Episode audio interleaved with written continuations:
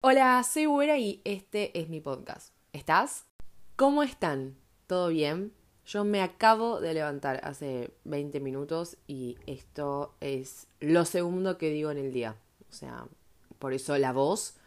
Pero dije, no, me levanto y grabo porque tengo este episodio que lo escribí, no sé, lo tengo guardado hace 5 días y no encontré momento de sentarme. No, ¿qué hace 5 días? Desde el domingo pasado.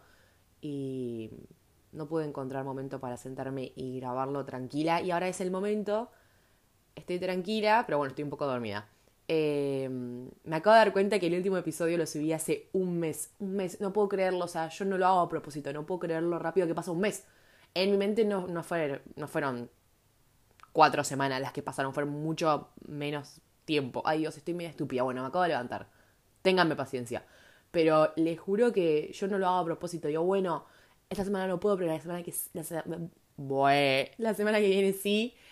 Eh, y Dios, tipo, pasa muy rápido el tiempo. Me preocupa el paso del tiempo eh, tan rápido, pero bueno, eso es otro tema. Pero les juro que no lo hago a propósito. Yo no quiero estar un mes sin subir episodios. Es la vida que pasa rápido.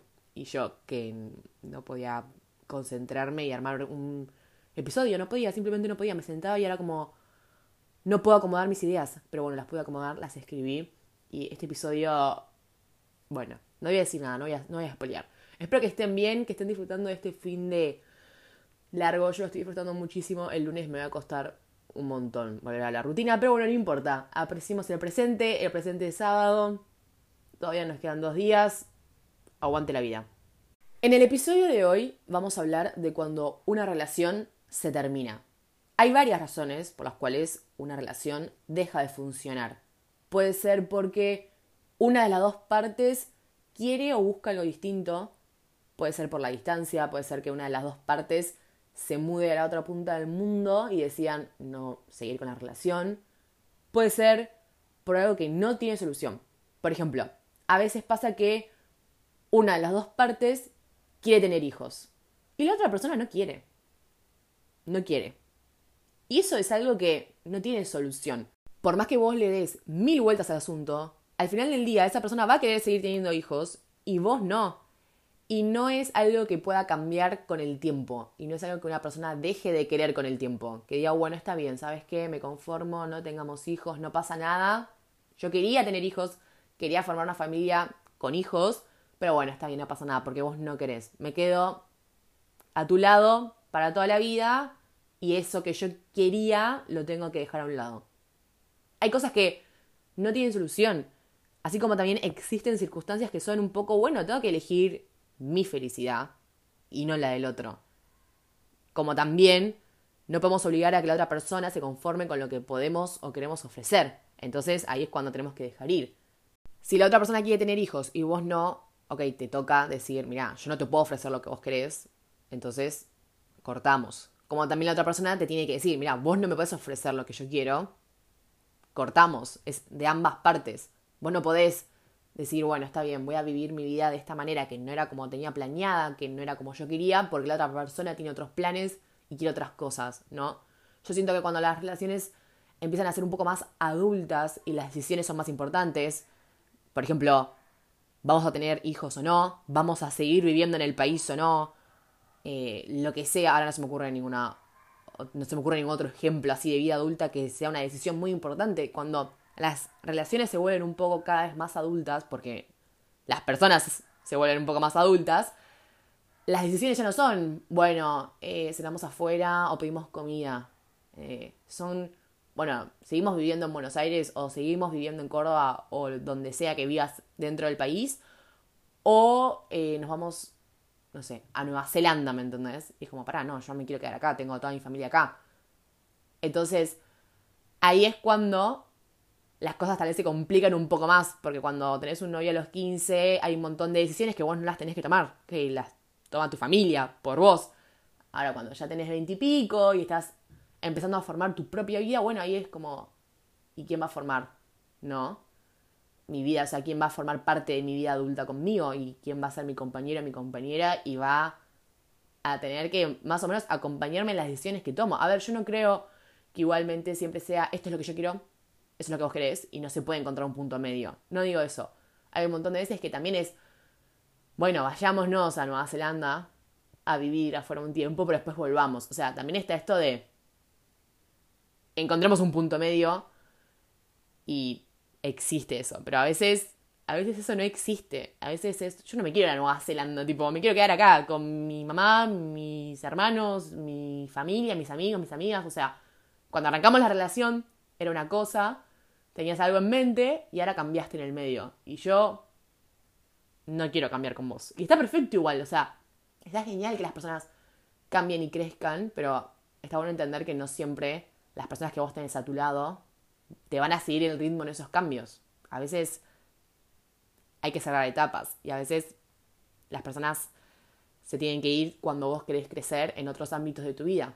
Siento que con esto de irse del país, que también es algo que a nosotros nos pasa mucho, por lo menos en Argentina, que las personas buscan irse a otros países, a veces tu pareja no te va a seguir a todos lados. Y está perfecto. A veces sí, y también está perfecto, ¿eh? No digo que no. Eh, si vos querés dejar todo por amor, banco, banco un montón. Siempre que vos quieras y también te sirva y sea algo que tenés ganas de hacer. Pero si no tenés ganas de hacerlo, está perfecto. Siento que no, porque se va a vivir tres años a Australia. Bueno, no sé, yo tengo mi vida acá, tengo mis cosas acá. No sé si quiero acompañarte en esa etapa de tu vida. Creo que igual estas son las peores porque no dejas de amar, no dejas de gustar. Hay razones que son como, es algo que me sobrepasa mis sentimientos. No es que yo me levanté un día y dije, uy, no me gustas más, no siento más nada por vos. Entonces siento que son las más difíciles tal vez, ¿no? Estas razones de... Son las circunstancias. No soy yo, no sos vos, es la vida, la vida misma, ¿no? A veces las relaciones también se terminan porque fuiste infiel o te fueron infiel. Ahí la confianza se quiebra y si hay algo que me fascina de la confianza es lo delicada que es. Cómo cuesta un montón conseguirla y mantenerla y cómo se pierde con tanta facilidad. Es tipo, ya está. No confío más en vos. Nada de lo que salga de tu boca te lo voy a creer, porque ya está. Rompiste mi confianza. Acá podríamos ponernos a debatir qué es ser infiel, ¿no? Para mí es quebrar algo que acordaste con la persona que estás. Y con esto quiero decir que cada pareja puede tener su propia opinión, su propia percepción sobre qué es ser infiel y qué no es ser infiel. No sé si estoy siendo clara, pero vieron que esto es algo que se discute mucho, ¿no? ¿Qué cuenta como ser infiel y qué no? Si un mensaje es ser infiel o una reacción a una historia, si fue solo un beso, si tuvieron sexo, si nunca pasó nada pero hablan seguido, etc. Y para mí va a depender exclusivamente de cada pareja, porque cada persona tiene una percepción diferente de lo que es que te engañen que te traicionen. Para algunas personas un beso puede no significar absolutamente nada y puede ser peor que se hablen o viceversa. Puede ser muchísimo peor un beso a que se hablen. Entonces, para mí, podemos pensar una lista de acciones que pueden contar como ser infiel, pero al final del día va a depender de lo que eso significa para la pareja en sí. Al menos yo lo veo así. Es algo que hablo mucho con mis amigas y amigos esto de, bueno, ¿qué perdonarías? ¿Qué es para vos que te sean infiel? ¿Hasta qué punto decís, bueno, está bien, lo dejo pasar, ¿no? Y algo que siempre sale es, depende cómo se dio la situación. Con esto no quiero decir que si alguien te lastima tenés que perdonar y olvidar y hacer como si nada. Ay, bueno, me cagaste, no pasa nada, tranqui, está todo bien. Pero la infidelidad está vista como una sentencia de muerte en las parejas. Ya está. Fin. No, no te quiero ni escuchar no quiero ni que me expliques, no quiero saber más nada de vos, se terminó. Es como te engañó, chau, no hay, no hay punto medio. Y a veces, sí, mandalo a cagar, mandala a cagar, pero no creo que siempre sea una sentencia de muerte en las parejas. En relaciones de años y años y años, donde tienen proyectos y un futuro juntos, a veces yo siento, yo creo, que se puede sobrevivir a un error, a un desliz. Repito, lo que dije antes, lo que dicen mis amigas, depende cómo se dio la situación. No digo que siempre se pueda sobrevivir a ese tipo de deslices, a ese tipo de errores. Pero, repito, a veces es, bueno, a ver cómo se dio la situación. Yo no estoy de novia, pero hipotéticamente hablando, mi pareja de, no sé, 6, 5 años, vamos a decir, mucho tiempo, muchísimo, muchísimo tiempo, una noche se da un beso con alguien. No importa si fue por los efectos del alcohol, no me importa si no había tomado ni una gota, no me importa. Se mandó la cagada, ya está. Me lo cuenta. Obviamente, conociéndome, lo mandaría a cagar y lo putearía de arriba abajo, porque me conozco. Lógico, porque a ver, me dolió lo que hizo. Pero esa es una instancia donde hay que poner las cosas en la balanza y leer la situación. A ver, en el momento no. Entiendo que lo putees. Pero después, deja pasar una semana y pensa un poco en frío. Y ahí es cuando te tenés que hacer todas las preguntas. ¿Lo podría perdonar? ¿O se lo reprocharía en cara cada vez que tengo la oportunidad? En realidad, esa persona está arrepentida, lo volvería a hacer. Quiero tirar años de relación por un beso que no significó nada. ¿No fue en realidad esa persona la que tiró años de relación a la mierda por un beso que no significó nada? Acá tenés, en mi opinión, dos opciones. Perdonás y seguís la relación, o no perdonás y se termina la relación. No existe el punto medio de te perdono hoy, pero cada vez que tenga la oportunidad te lo voy a echar en cara. O me voy a quedar con ese resentimiento adentro mío. No, no, no, no. Perdonás y seguís, no pasa nada, está perfecto. O no perdonás y cortás. Porque ¿saben qué pasa si no? Hay un montón de personas que deciden hacer esto. Seguir en la relación, pero cuando en realidad nunca perdonaron. Y suele ser un motivo de discusión. Y adivinen qué. Al poco tiempo terminan cortando justamente porque en realidad nunca fue algo que pudieron dejar atrás y seguir adelante. Entonces discuten, discuten, discuten.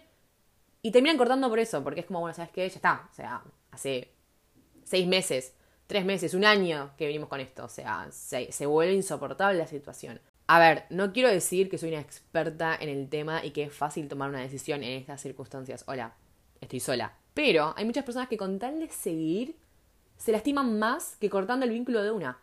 Para mí es estirar algo al pedo que uno ya sabe que se va a terminar. Porque para mí, vos sabés cuándo podés y cuándo no podés perdonar ciertas actitudes. Entonces, es estirar algo que vos ya sabés que tiene un fin y es como estirar el dolor. Eh, al pedo encima. No sé si tengo un consejo que pueda aplicar a todas las situaciones de infidelidad porque no son todas iguales y al final del día vos tenés que decidir qué es lo mejor para vos. Y creo que no hay que ver con mala cara a las personas que deciden perdonar, ¿no? No quiero decir que esté bien ser infiel, pero el ser humano siente atracción por más de una persona. Y no es que cuando te pones en pareja te quedas ciego. Obvio que de ahí a hacer algo queda en vos. No, vos podés sentir atracción por un millón de personas. Eso no significa que tengas que estar con un millón de personas. Nadie te está obligando a nada. Pero vuelvo a lo mismo. Lamentablemente nos podemos equivocar. Podemos mandarnos una cagada. Y ahí es cuando tenemos que pedir perdón y esperar a que nos perdonen o no. A lo mejor la otra persona no puede estar con alguien que le fue infiel. Aunque haya sido algo mínimo, insignificante. Y ahí la relación se termina. Me extendí un poco en este tema porque me habían pedido que haga un episodio sobre infidelidades y dije, ok, me viene perfecto para que lo meta en este episodio. Así que nada, acá tienen. No es un episodio exclusivo, pero bueno, hablé un poco del tema. Y encima me sirve para crear escenarios ficticios que me sirven para ejemplificar lo que quiero decir y de lo que estoy hablando. Imagínate esto. Tu pareja te engañó, a vos te dolió. No te pareció una boludez, lloraste, te enojaste, le dijiste que no querías seguir y que lo mejor era cortar. ¿Ok? Tenías pareja, ahora no. Y todo se siente mucho más vacío. Por empezar, tus días empiezan a tener más horas. De alguna manera no sabes cómo pasas de tener 24 horas por día a tener 68. Te das cuenta la cantidad de tiempo que pasabas con tu pareja, la cantidad de cosas que hacían juntos y que ahora ya no pueden. Siento que ese, ese momento es un gran, pero es un gran impacto. En mi opinión, lo más doloroso de cortar una relación es que se siente como tener que fingir que esa persona murió. Pero en realidad sigue viva, sigue ahí viviendo en la misma calle de siempre, sigue yendo a trabajar al mismo lugar de siempre, sigue yendo a la misma facultad, sigue saliendo con sus amigos y amigas de siempre, sigue saliendo a los mismos lugares, sigue ahí viviendo, haciendo sus cosas pero vos ya no formás parte de su vida.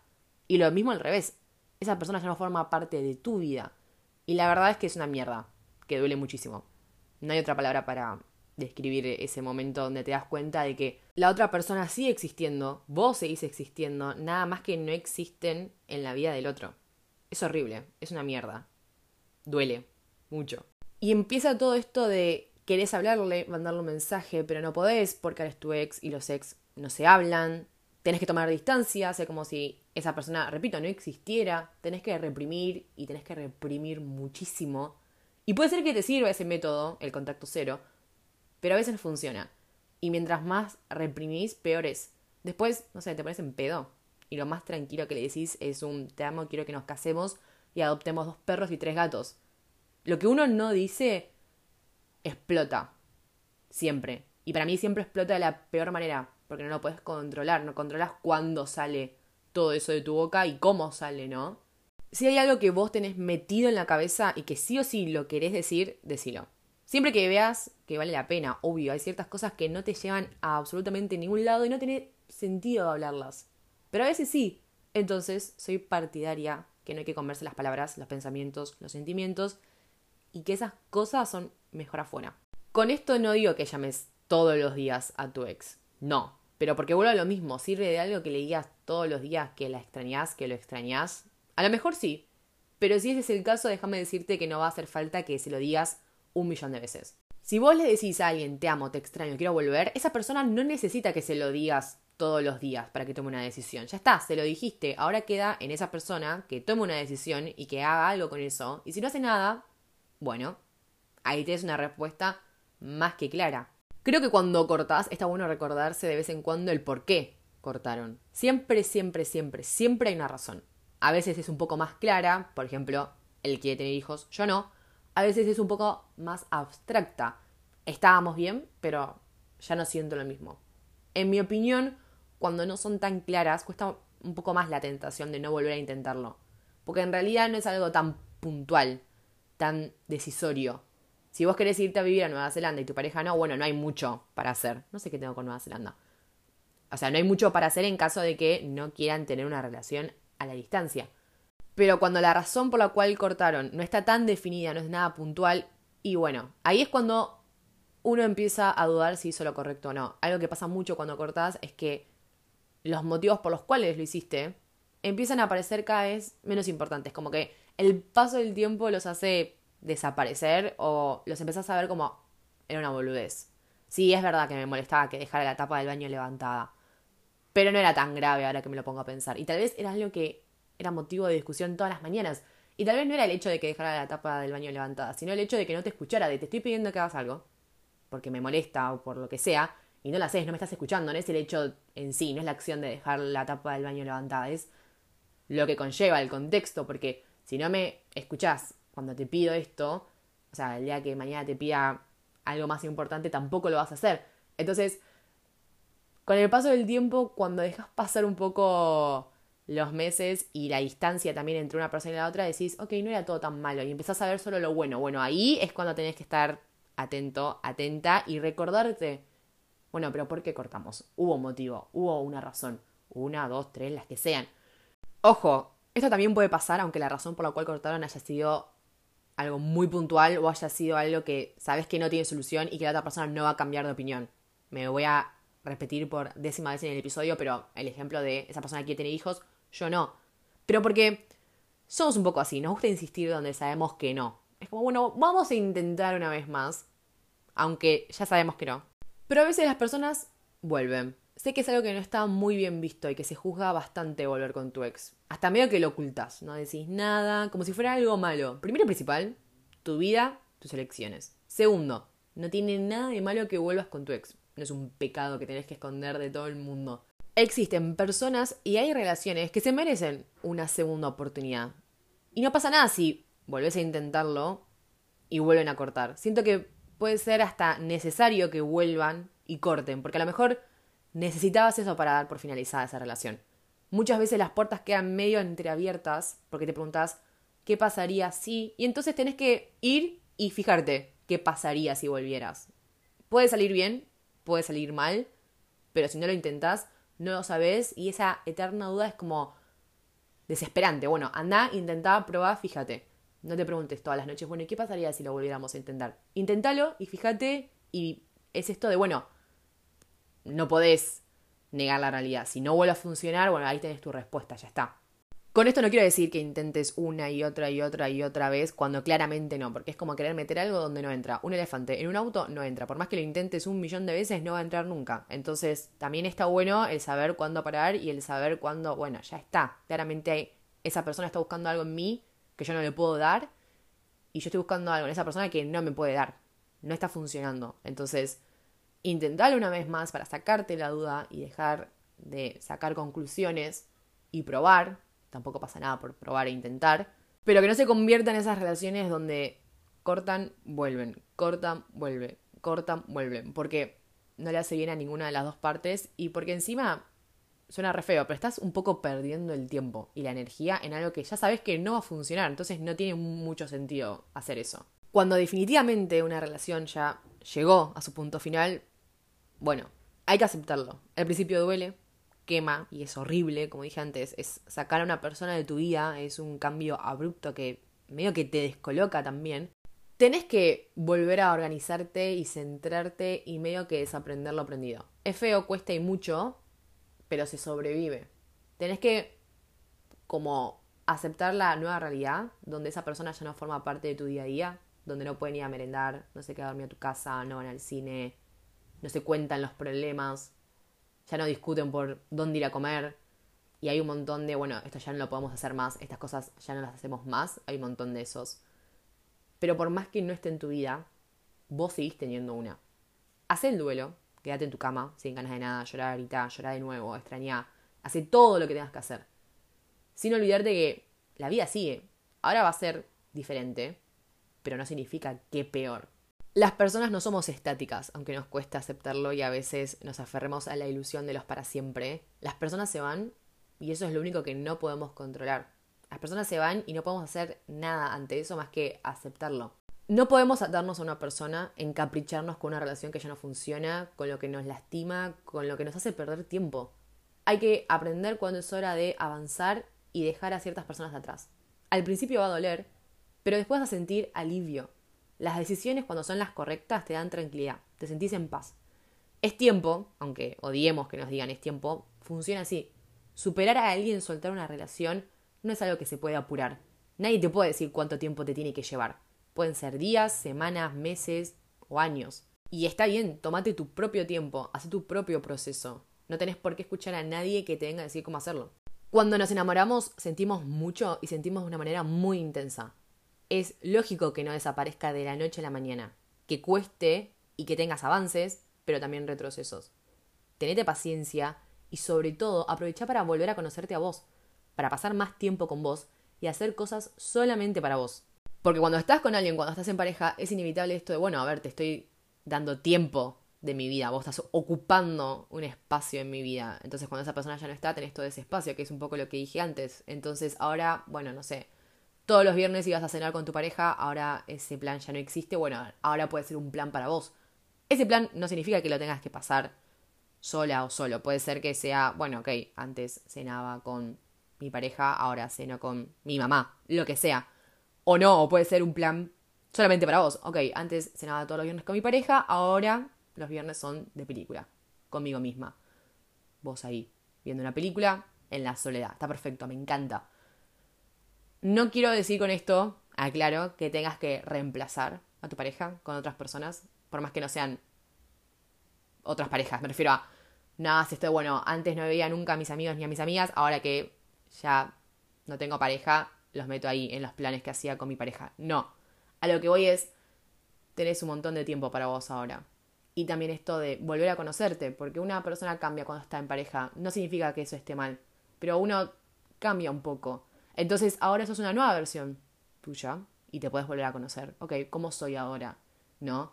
Yo aprendí un montón de cosas de mí misma cuando corté y también me di la oportunidad de, bueno, que sí y que no para un futuro, ¿no? Está bueno también hacer como, a ver, qué cosas voy a aceptar en un futuro en una pareja y qué cosas no. Entonces siento que al principio cuando cortás es todo un poco catastrófico, triste, doloroso y es una mierda en pocas palabras. Pero después cuando las cosas empiezan a calmar, míralo más como una oportunidad y como una situación de la que le puedes sacar provecho. Y para cerrar el episodio, decirles que aunque estar en una relación, enamorarse, viene con la posibilidad de que se termine y de que duela, no significa que no vale la pena vivirlo. Así que no le tengan miedo al amor. Nunca, nunca, nunca. Bueno, hasta acá llegó el episodio de hoy. Me encanta este episodio. Me gustó.